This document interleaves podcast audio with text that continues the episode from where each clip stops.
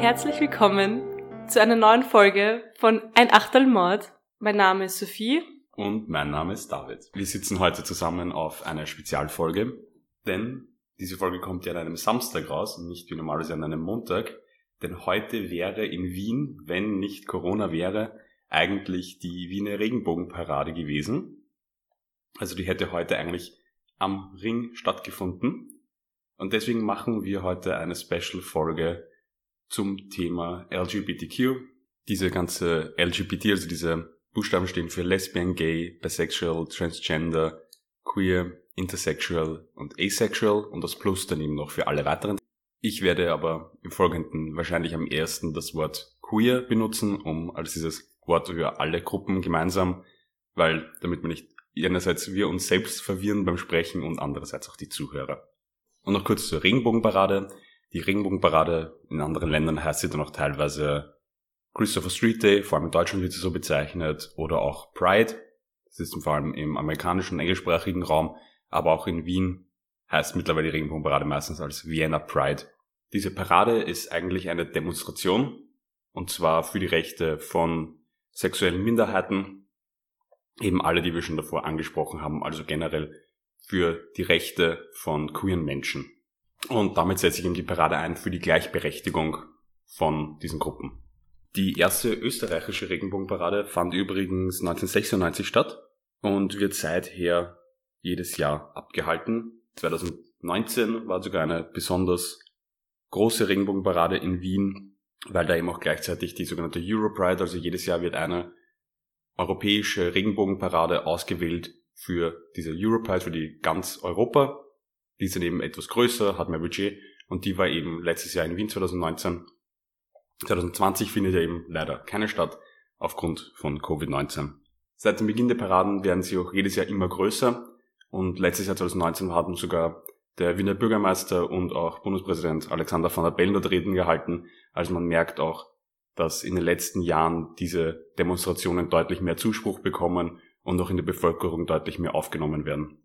In Wien gibt es eben, wie gesagt, diese keine Regenbogenparade, aber es wird ein Regenbogenkorso stattfinden, also es werden Autos geschmückt mit Regenbogenfahnen den Ring entlang fahren und das ersetzt dann mehr oder weniger die Regenbogenparade und es gibt die sogenannte Fensterparade, nennt sich das, da sollen die Leute im Regenbogen fahren, aus den Fenstern hinaushängen, um so eben trotzdem ein Zeichen zu setzen, aber den Abstand zu halten, da man eben so eine Großveranstaltung eher vermeiden will, weil bei so einer, bei der Pride kommen doch oft 100.000 Menschen zusammen.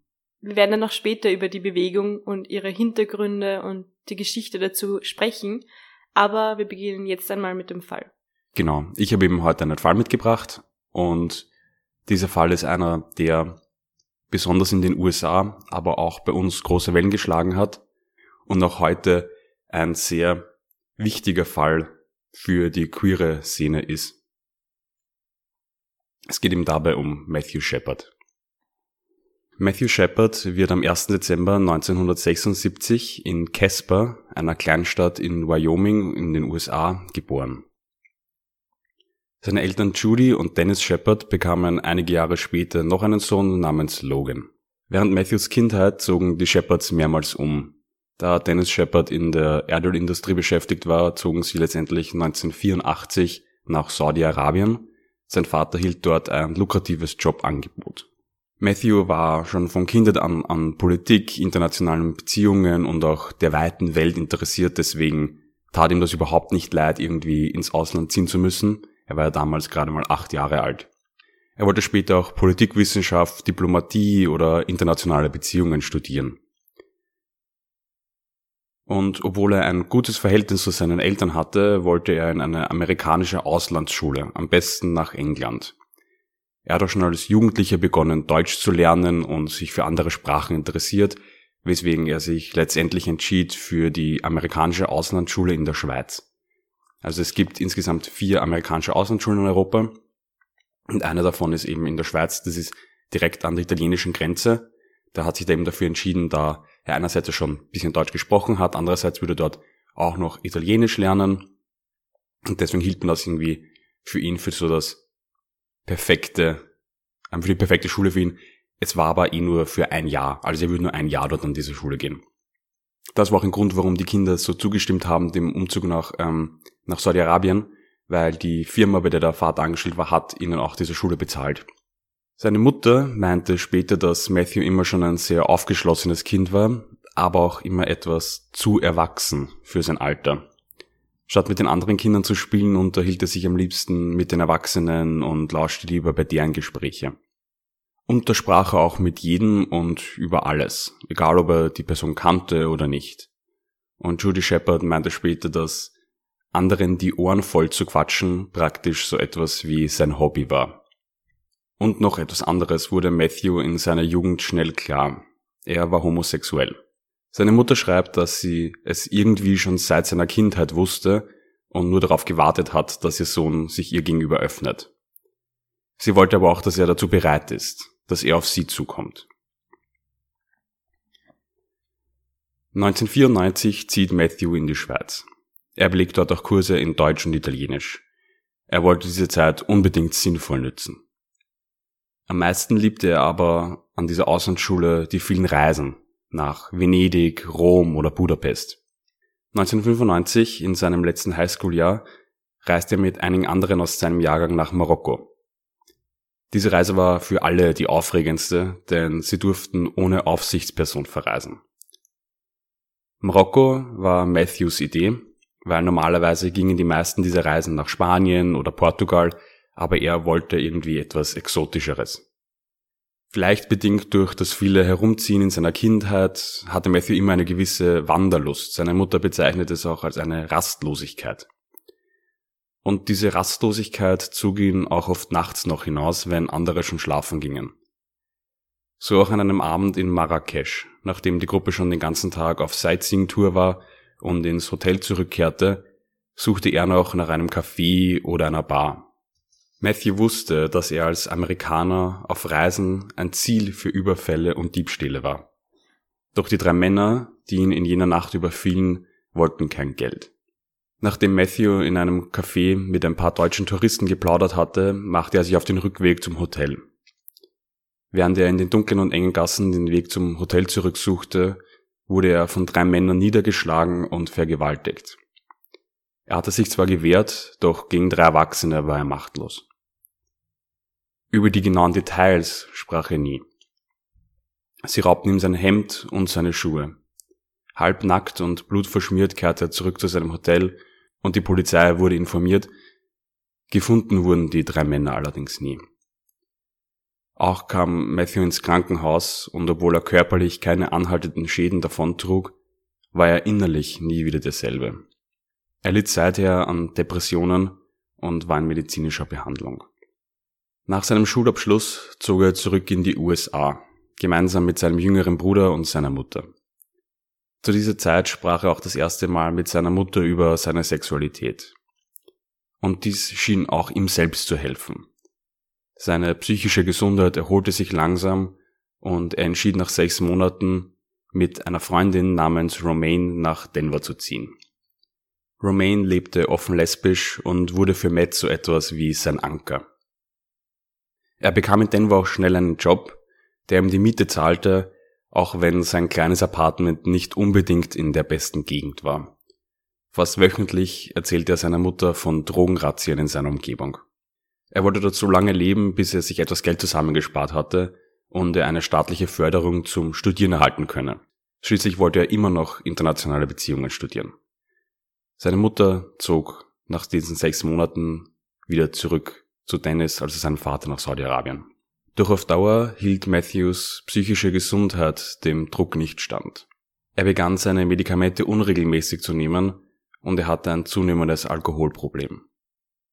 Also, es war dann immer das Problem, dass, und das ist was, was ich, ähm, dann, wir haben mal ein paar Seiten angeschaut, wo das sehr viele Personen, die aufgrund von Depressionen Medikamente nehmen, sagen, dass es ein ganz großes Problem ist, an den Tagen, wo es einem gut geht, nimmt man dann die Medikamente nicht und an denen, wo es einem schlecht geht, nimmt man zu viele. Und das war eben auch das, was Matthew seiner Gesundheit so geschadet hat, dass er sich irgendwie begonnen hat, selbst zu, sich selbst zu therapieren und eben dann, wenn es ihm schlecht gegangen ist, auch oft zum Alkohol gegriffen hat in Verbindung mit den Medikamenten, was ihm dann letztendlich natürlich noch mehr geschadet hat, vor allem seiner psychischen Gesundheit. Und wieder einmal versucht er dann vor den Problemen durch einen Umzug zu flüchten. Und zwar diesmal nach Laramie, das ist eine Kleinstadt in Wyoming. Und wenn man sich die Bilder anschaut, das ist wirklich eine wirklich Kleinstadt, wie man sie sich in den USA vorstellt. Also noch diese historische Innenstadt, wo man noch so diese Wildwest-Fassaden erkennt. Alle Häuser sind nicht höher als vielleicht ein Stock und es ist halt wirklich Kleinstadt am Land, rundherum Felder und Wüste.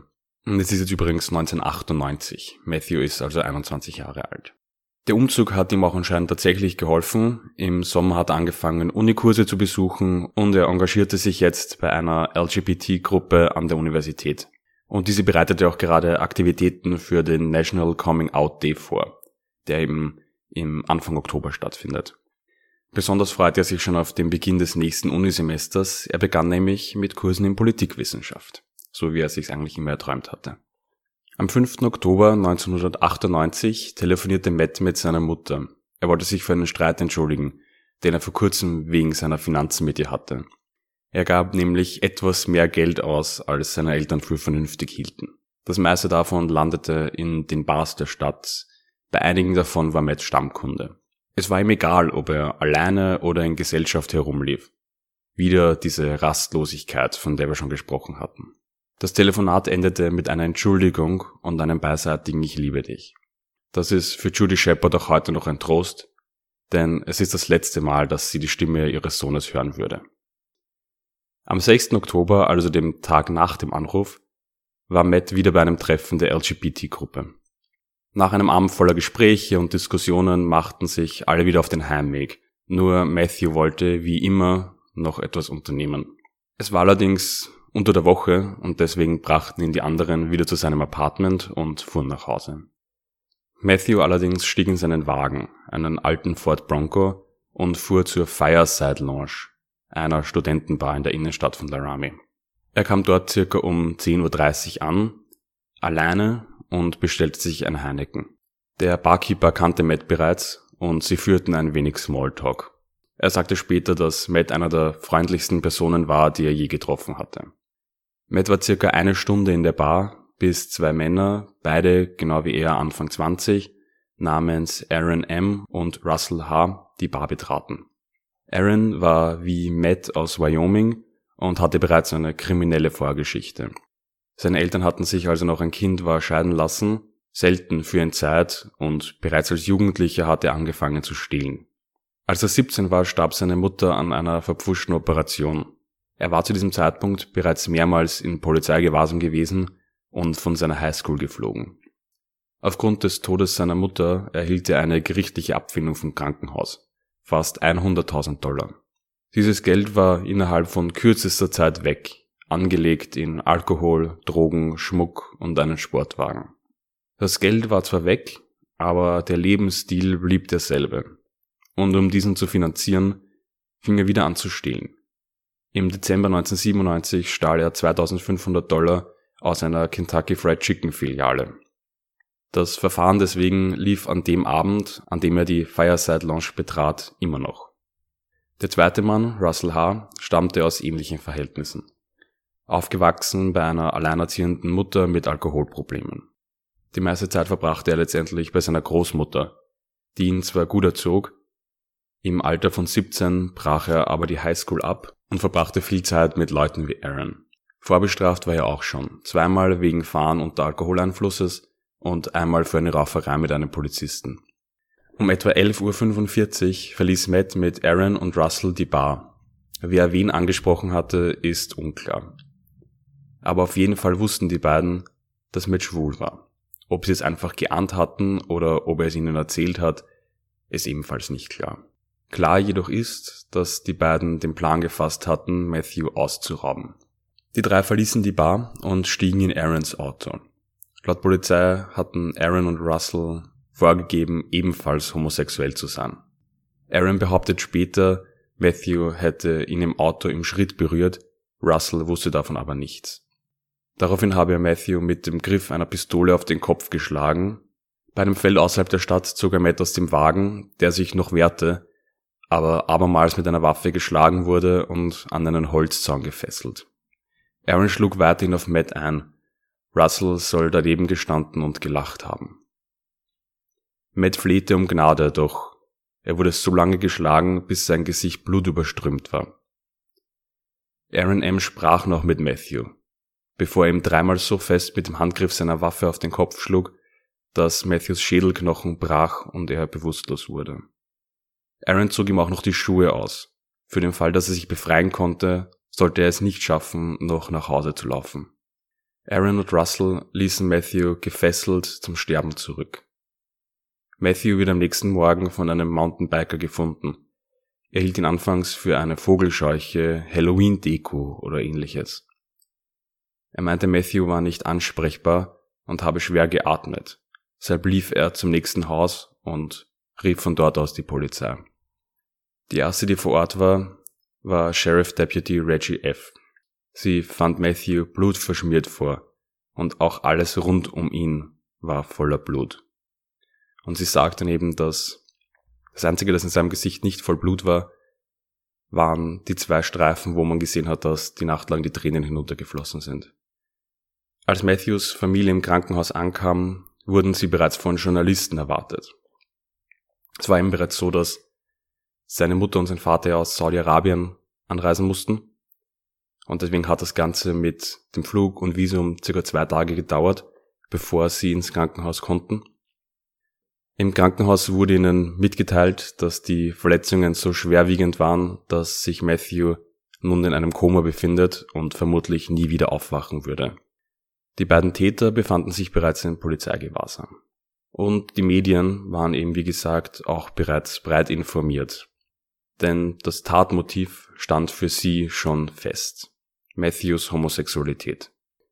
In mehreren Städten wurden Proteste abgehalten. In Washington stand Ellen DeGeneres auf der Bühne und hielt eine Rede.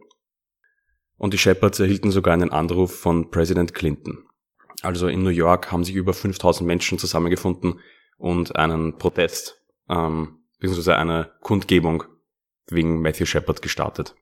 Die Familie war zu dem Zeitpunkt aber eigentlich komplett isoliert im Krankenhaus und Julie Shepard schreibt später, dass sie sich eigentlich das gar nicht so wirklich mitbekommen hat und sie wollten eigentlich auch gar nicht mit den Medien sprechen in den ersten Wochen, weil sie wollte Zeit mit Matthew verbringen und nicht mit den Medien. Warum hat gerade der Fall jetzt so hohe Wellen geschlagen? Ich glaube, das war jetzt gar nicht so, dass das irgendwie, hat einfach einen Nerv getroffen, glaube ich. Es ist, dieser Fall war einfach, weil so schnell irgendwie klar war, dass die beiden Täter sich Matthew nur ausgesucht haben, weil er homosexuell war. Und es war einfach so ein Fall, der irgendwie das Fass zum Überlaufen gebracht hat, könnte man sagen. Es war zu dem Zeitpunkt schon so, dass zum Beispiel Proteste wie die Regenbogenparade, also die Pride in Amerika stattgefunden hat, und auch, dass ja schon eine gewisse Sensibilisierung da war. Nur da hat man irgendwie, da ist wieder so klar geworden, dass doch noch dieser Hass sehr wohl besteht. Dass, wenn man nämlich nachdenkt, das war immer dieses, diese Proteste, die großen finden dann in New York statt oder so. Aber dass man merkt, in den Kleinstädten, dort ist immer noch dieser Hass da und da hat sich auch nichts geändert. Sechs Tage nach dem Angriff, am 12. Oktober 98, stirbt Matthew Shepard im Beisein seiner Familie an den Folgen der Verletzungen. Er wird in diesen sechs Tagen auch nicht mehr wach. In den USA fanden daraufhin, wie gesagt, Großkundgebungen statt. Die Demonstranten forderten ein Ende des Hasses und forderten Gesetze zum Schutz von sexuellen Minderheiten. Doch es gab nicht nur Zuspruch. Während Matthews Begräbnis protestierten auch radikale Gruppen mit Schildern, auf denen Matt in Hell oder Gott hasst Schwuchteln stand. Die beiden Angreifer wurden zu lebenslänglichen Haftstrafen verurteilt. Der Zuschauer Russell H. gestand und sagte gegen Aaron M. aus, um der Todesstrafe zu entgehen und erhielt zweimal lebenslänglich. Der Angeklagte Aaron M. wurde ebenfalls für schuldig befunden und die Geschworenen berieten sogar über die Todesstrafe. Nach einem Deal mit Matthews Eltern erhielt er aber ebenfalls zweimal lebenslänglich. Bis heute setzen sich Judy und Dennis Shepard für die Rechte von queeren Menschen ein. 1998 wurde die Matthew Shepard Foundation gegründet, die vor allem Bildungsprogramme betreibt. Matthews Leben wurde mehrfach verfilmt und in einigen Büchern besprochen, sowie in einem Theaterstück namens The Laramie Project verarbeitet. Das wird eben noch immer in manchen Highschools aufgeführt. Also das ist ein Theaterstück, das auch von der Matthew Shepard Foundation unterstützt wird und das soll eben soll zu Bildungszwecken an Schulen dienen. Der Name Matthew Shepard ist daher bis heute vor allem in den USA ein Sinnbild für den queeren Kampf nach Anerkennung. 2009, 20 Jahre nach dem Mord, tritt der Matthew Shepard and James Byrd Jr. Hate Crimes Prevention Act in Kraft. Durch diesen werden nun Angriffe aufgrund der sexuellen Orientierung, der Gender Identity oder aufgrund des Geschlechts als sogenannte Hassverbrechen, America Hate Crimes, gewertet. Kurz, ähm, eben das ist dieser Matthew Shepard and James Byrd Jr. Hate Crimes Prevention Act. Der Matthew Shepard haben wir gerade gesprochen und James Byrd Jr., die zweite Person, dessen Name in diesem ähm, in diesem Prevention Act drin ist, der war ein schwarzer ähm, Amerikaner, der von drei weißen Rassisten ebenfalls 1998 auf brutalste Weise gefoltert und ermordet wurde. Und zwei der drei Angreifer wurden letztendlich zum Tode verurteilt und auch hingerichtet. Der dritte erhielt eine lebenslängliche Haftstrafe. Das war eben auch so ein Fall, dieser Mord an James Byrd Jr., der sehr große Wellen geschlagen hat, weil da wurde wirklich ein Mann einfach nur aufgrund seiner Hautfarbe, seiner Herkunft von Rassisten brutalst gefoltert und ermordet, wo eben auch wieder in der Bevölkerung deutlich wurde, dieser Hass gegen Menschen, die anders sind. Kurz noch zu dem Begriff Hate Crimes, also diese Hassverbrechen zu werden alle Verbrechen genannt, die aufgrund von Vorurteilen entstanden sind. Die sind aber in Amerika per Gesetz limitiert auf die, das Geschlecht, die Herkunft, also die Ethnie, eine Beeinträchtigung, Sprache, Nationalität, ähm, das Aussehen, Religion, die Geschlechtsidentität oder die sexuelle Orientierung. In Österreich ist der wesentliche Straftatbestand im Zusammenhang mit Hassverbrechen die Verhetzung, die in Paragraph 283 Strafgesetzbuch geregelt ist. In dem Paragraphen geht es eben im Wesentlichen darum, dass wer öffentlich auf eine Weise, dass es vielen Menschen zugänglich wird, zur Gewalt gegen eine Kirche, Religionsgemeinschaft, Rasse, Hautfarbe, Weltanschauung, geistige Behinderung, Alters oder eben auch sexuelle Ausrichtung definierte Gruppe von Personen ausdrücklich wegen der Zugehörigkeit zu eben dieser Gruppe zu Hass gegen sie auffordert, soll mit einer Freiheitsstrafe bis zu zwei Jahren bestraft werden. Und wer eben dann gegenüber einer solchen Gruppe wirklich Gewalt ausdrückt, ist mit einer Freiheitsstrafe bis zu fünf Jahren zu bestrafen. Paragraph 33 des Strafgesetzbuches sieht auch einen Erschwerungsgrund vor, wenn eine Tat aus rassistischen, fremdenfeindlichen oder anderen besonders verwerflichen Beweggründen, wie eben zum Beispiel Gewalt gegen Homosexuelle oder queere Personen gerichtet ist. Und das Thema ist natürlich gerade extrem aktuell.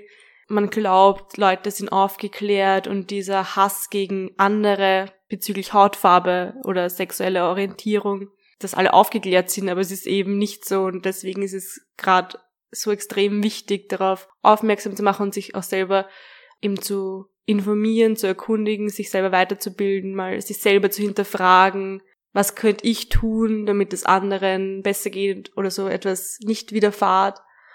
Ja, denke ich auch. Vor allem, wir haben ja jetzt gerade im Moment eben mit, mit dem Mord an George Floyd, sieht man auch wieder sowas. Und ich glaube, bei Matthew Shepard war es ähnlich, dass alle wissen irgendwie von diesen Problemen, aber es braucht dann anscheinend erst einen, dass jemand stirbt. Es braucht erst einen Mord, dass die Leute irgendwie aufwachen und merken, da läuft irgendwas falsch. Man muss irgendwas tun. Man glaubt immer, es ist alles so aufgeklärt und wir wissen es eh alle, aber es tut da niemand was. Und das gilt genauso 1960, genauso 1990 und auch jetzt 2020.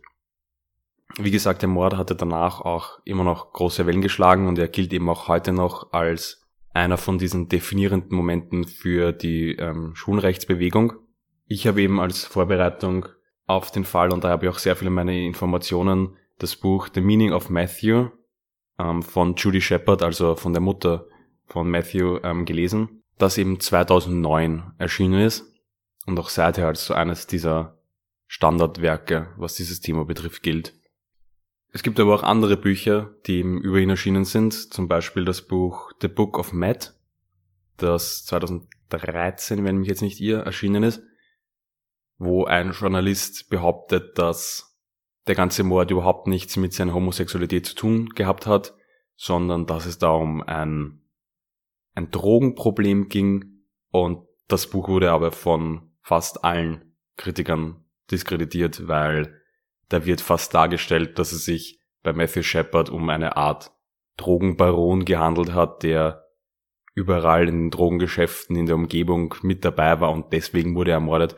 Allerdings gibt es in keinen von den Aussagen, weder von den beiden verurteilten Mördern noch von irgendwelchen Zeugen irgendwelche Aussagen jetzt über Drogen. Man weiß zwar, dass er, dadurch, dass er halt viel in Bars und so unterwegs war und auch in Clubs, möglicherweise irgendwas auch in der Drogenszene zu tun gehabt hat, dass er vielleicht selber welche genommen hat. Aber dass er irgendwie so ein großer Drogenbaron gewesen wäre, ist eigentlich auszuschließen und wird auch von fast allen als lächerlich befunden. Es ist wahrscheinlich, wie viele dieser Dinge, wieder so ein Versuch, irgendwo zu sagen, das hat nichts damit zu tun gehabt. Es gibt diese Verbrechen nicht. Und das wird ja, glaube ich, ganz häufig, kommt es mir so vor, versucht zu sagen, die Verbrechen sind nicht aufgrund von Hasses passiert, sondern man versucht ihn immer auszuweichen und zu sagen, das Verbrechen war aus einem komplett anderen Grund. Und das haben wir ja auch schon bei anderen Fällen sehr oft gehabt, auch beim Franz Fuchs zum Beispiel, wo dann eben ganz viele Leute behauptet haben, in dem Fall halt eben rechte Politiker wie der Jörg Haider, dass es sich dabei gar nicht um ein Verbrechen aufgrund ähm, von Rassismus gehandelt hat, sondern dass es was Roma-internes war und dass das die, denen ihre Schuld und Anführungszeichen ist und nicht der Rassismus. Also das ist etwas, was das sehr häufig vorkommt, als so eine Art Verteidigungsmechanismus, dass die Gesellschaft nicht schuld sein kann. Patrick Hart, ein Soziologe, sagt dazu auch, also der hat im Auftrag der Gay Cops Austria, einem Verein der LGBT-Polizistinnen, an einer Studie zum Thema Homosexualität und Hasskriminalität äh, gearbeitet hat, sagt eben dazu, dass ähm, Personen mit nicht heterosexueller Orientierung ein zehnfach höheres Risiko tragen, Opfer einer Straftat zu werden. In Österreich ist es ein weniger besprochenes Thema als in den USA. Zum Beispiel 2009 wurde von Barack Obama der Matthew Shepard Act, der vorsieht, dass das FBI Daten zu Hassverbrechen aufgrund der sexuellen Orientierung erhebt, unterzeichnet. In Österreich werden, gibt solche Statistiken nicht. Deswegen könnte man eben glauben, weil diese Statistiken nicht existieren, dass in Österreich Hass und Gewalt gegen queere Menschen nicht existiert, weil, weil es eben keine Statistiken gibt. Aber der Weiße Ring ist eben eine Stelle, wo man sich als Opfer von Hass und Gewalt ähm, melden kann und die entwickeln da eben eine Statistik und die wollen das eben etablieren, dass ähm, darüber gesprochen wird und so weiter. Also man kann sich da, wenn man äh, Opfer wird, bei denen melden, auch anonym, wenn einem das eben unangenehm ist oder wenn man das sonst nicht melden würde. Ja, genau, denn auch heute noch werden queere Menschen benachteiligt und sind, wie du eben auch schon davor gesagt hast, häufiger Gewalt ausgesetzt. Und in Deutschland gibt es ein paar Statistiken und da sieht man, dass in den letzten Jahren sogar die Zahlen an Gewalttaten deutlich gestiegen sind. Das wird einerseits zurückgeführt auf die stärkere Polarisierung innerhalb der Gesellschaft, andererseits aber auch auf die vermehrte Anzeige von Straftaten. Also man geht davon aus, dass heute deutlich mehr Personen, die aufgrund ihrer Sexualität Hass erfahren, diese auch anzeigen, im Gegensatz zu noch vor zehn Jahren. Man geht allerdings hier auch immer noch von einer sehr hohen Dunkelziffer aus, da sehr viele queere Personen die Straftaten nicht anzeigen, da sie sich dafür einerseits vor der Polizei outen müssten und auch vielleicht vor Mitmenschen und dadurch die Angst verschwören, weiteren Hass von diesen Personen zu erhalten, da ja die Anzeige von so etwas auch immer mit einem Outing einhergeht. In Österreich setzt sich zum Beispiel die Homosexuelleninitiative, die HOSI, für die ähm, Queer Community ein. Und für Schulen gibt es auch Aufklärungsprogramme von Queer Connection, heißt das, wo man Kurse buchen kann, um mit Jugendgruppen oder um mit Schülerinnen und Schülern Workshops zu dem Thema Hass aufgrund von der Geschlechtsidentität durchzuführen. Es wird vor allem in letzter Zeit auch immer häufiger ein Thema an Schulen, dass man darüber spricht. Also falls Lehrpersonen unter den Zuhörern sind, kann man das nur empfehlen, dass man dazu vielleicht auch mal was in der Schule macht und schon im Vorhinein Prävention zu betreiben. 2021 soll es in Österreich ein, einen Pilotbericht geben zur systematischen Erfassung diskriminierender Motivlagen bei Strafanzeigen. Und dabei soll eben das Tatmotiv auch berücksichtigt werden und da eben Hassverbrechen gegen sexuelle Minderheiten erstmals erfasst werden. Das österreichische Innenministerium hat auch angekündigt, dass die Polizei durch flächendeckende Schulungen äh, sensibilisiert werden sollen für dieses Thema. Ein sehr großes Problem mit dem Ganzen ist eben auch immer, wo es Alltagsrassismus gibt, gibt es eben auch genauso das Alltagssexismus.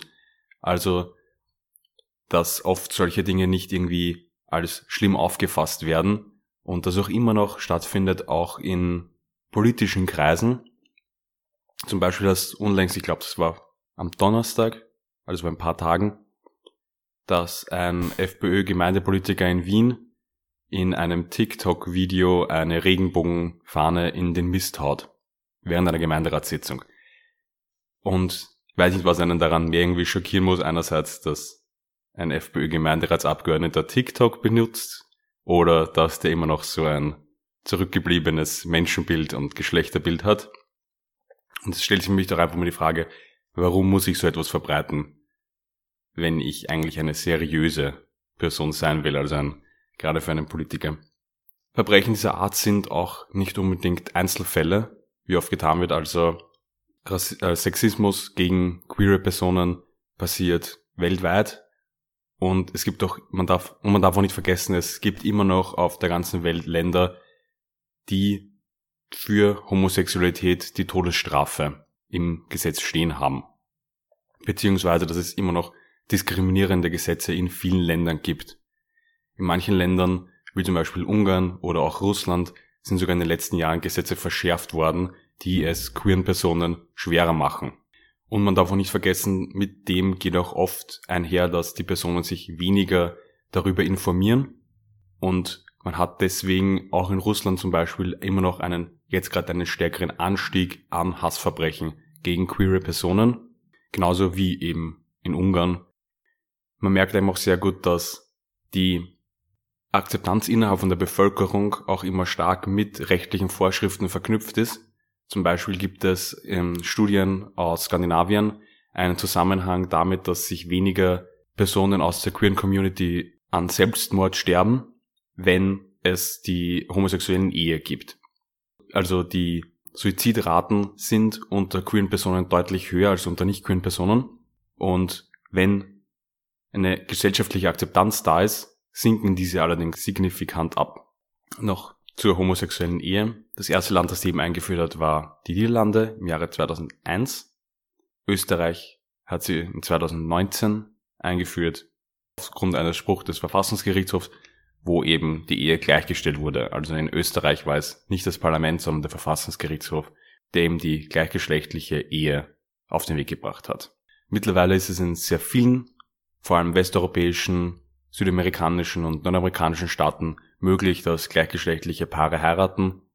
In anderen Ländern, aber zum Beispiel gibt es auch verfassungsrechtliche Verbote, dass es nicht möglich ist. Beziehungsweise, wie eben schon gesagt, in manchen Ländern steht auch auf Homosexualität noch die Todesstrafe. In Russland darf man zum Beispiel auch unter Anführungszeichen keine Werbung für gleichgeschlechtliche Liebe oder queere Personen machen. Das heißt, man darf zum Beispiel keine Regenbogenfahnen aufhängen oder zum Beispiel den Auftritt von Conchita Wurst beim Song Contest wurde in Russland nicht gezeigt. Also das ist immer noch ein extrem präsentes Thema und eine Abneigung. Wie am Anfang gesagt, wollen wir jetzt noch kurz eingehen auf eine der wichtigsten Momente für die Lesben- und Schwulenbewegung, also für die queere Gesellschaft. Und zwar die sogenannten Stonewall Riots, also die Stonewall-Aufstände. Die haben eben 1969 stattgefunden, am 28. Juni in der Nacht. Und zwar war dieses Stonewall Inn, das war eine bekannte ähm, Schwulen- und Lesbenbar in New York. Und zwar waren dort immer wieder zu dieser Zeit Razzien durch die Polizei, da es Gesetze gab, die nicht erlaubt haben, dass schwule Personen in Bars bedient werden. Also die haben es jetzt nicht direkt so gesagt, die Gesetze, aber im Prinzip war es so, wurden dann eben oft wegen anstößigen Verhaltens verhaftet und angeklagt. Und in dieser Nacht, am 28. Juni 1969, war ihm gerade davor die Beerdigung der Schauspielerin Judy Garland, die für die homosexuelle Community so etwas, die gilt auch immer noch so als diese schwulen Ikone. Und deswegen waren besonders viele Leute an diesem Abend im Stonewall Inn und die Bars rundherum waren alle stark frequentiert. Und daraufhin gab es eben dann einen, eine Gewalt, fast gewaltsame Auseinandersetzung zwischen der Polizei und den queeren Personen in den Bars, die sich eben nicht länger gefallen lassen wollten, dass sie einfach mitten in der Nacht durch Razzien von der Polizei verhaftet werden und einfach gestört werden. Und deswegen wurden eben dort die Polizisten dann von den Besuchern der Bar gewaltsam vertrieben. Das Stonewall Inn ist eine Bar, die gibt es übrigens immer noch und befindet sich in der Christopher Street. Und deswegen heißt auch in Deutschland zum Beispiel die, die Ringbogenparade auch immer noch Christopher Street Day, weil eben diese Parade soll auch immer erinnern an die Stonewall-Aufstände, weil die waren so etwas wie der erste Schritt dazu, dass es dann zu einer Befreiung der Schwulen- und Lesben-Szene ausgehend von New York und dann in den ganzen USA und auch in Europa kam. Wir stellen euch noch Links in die Podcast-Beschreibung, wo ihr euch noch ähm, weiter informieren könnt. Äh, Stellen in Wien und in ganz Österreich. Die nächste Folge wird am 22. Juni rauskommen, also nächsten Montag. Bis dahin könnt ihr uns gern auf Instagram schreiben, da heißen wir ein Achtelmord.podcast oder eine E-Mail. Unsere E-Mail-Adresse ist einachtelmord.gmail.com. Falls euch dieser Podcast gefällt, freuen wir uns auch besonders auf eine gute Bewertung in einer der Podcast-Apps. Dann trinken wir jetzt noch unser Achtel aus und wir hören uns nächsten Montag wieder auf ein Achtelmord.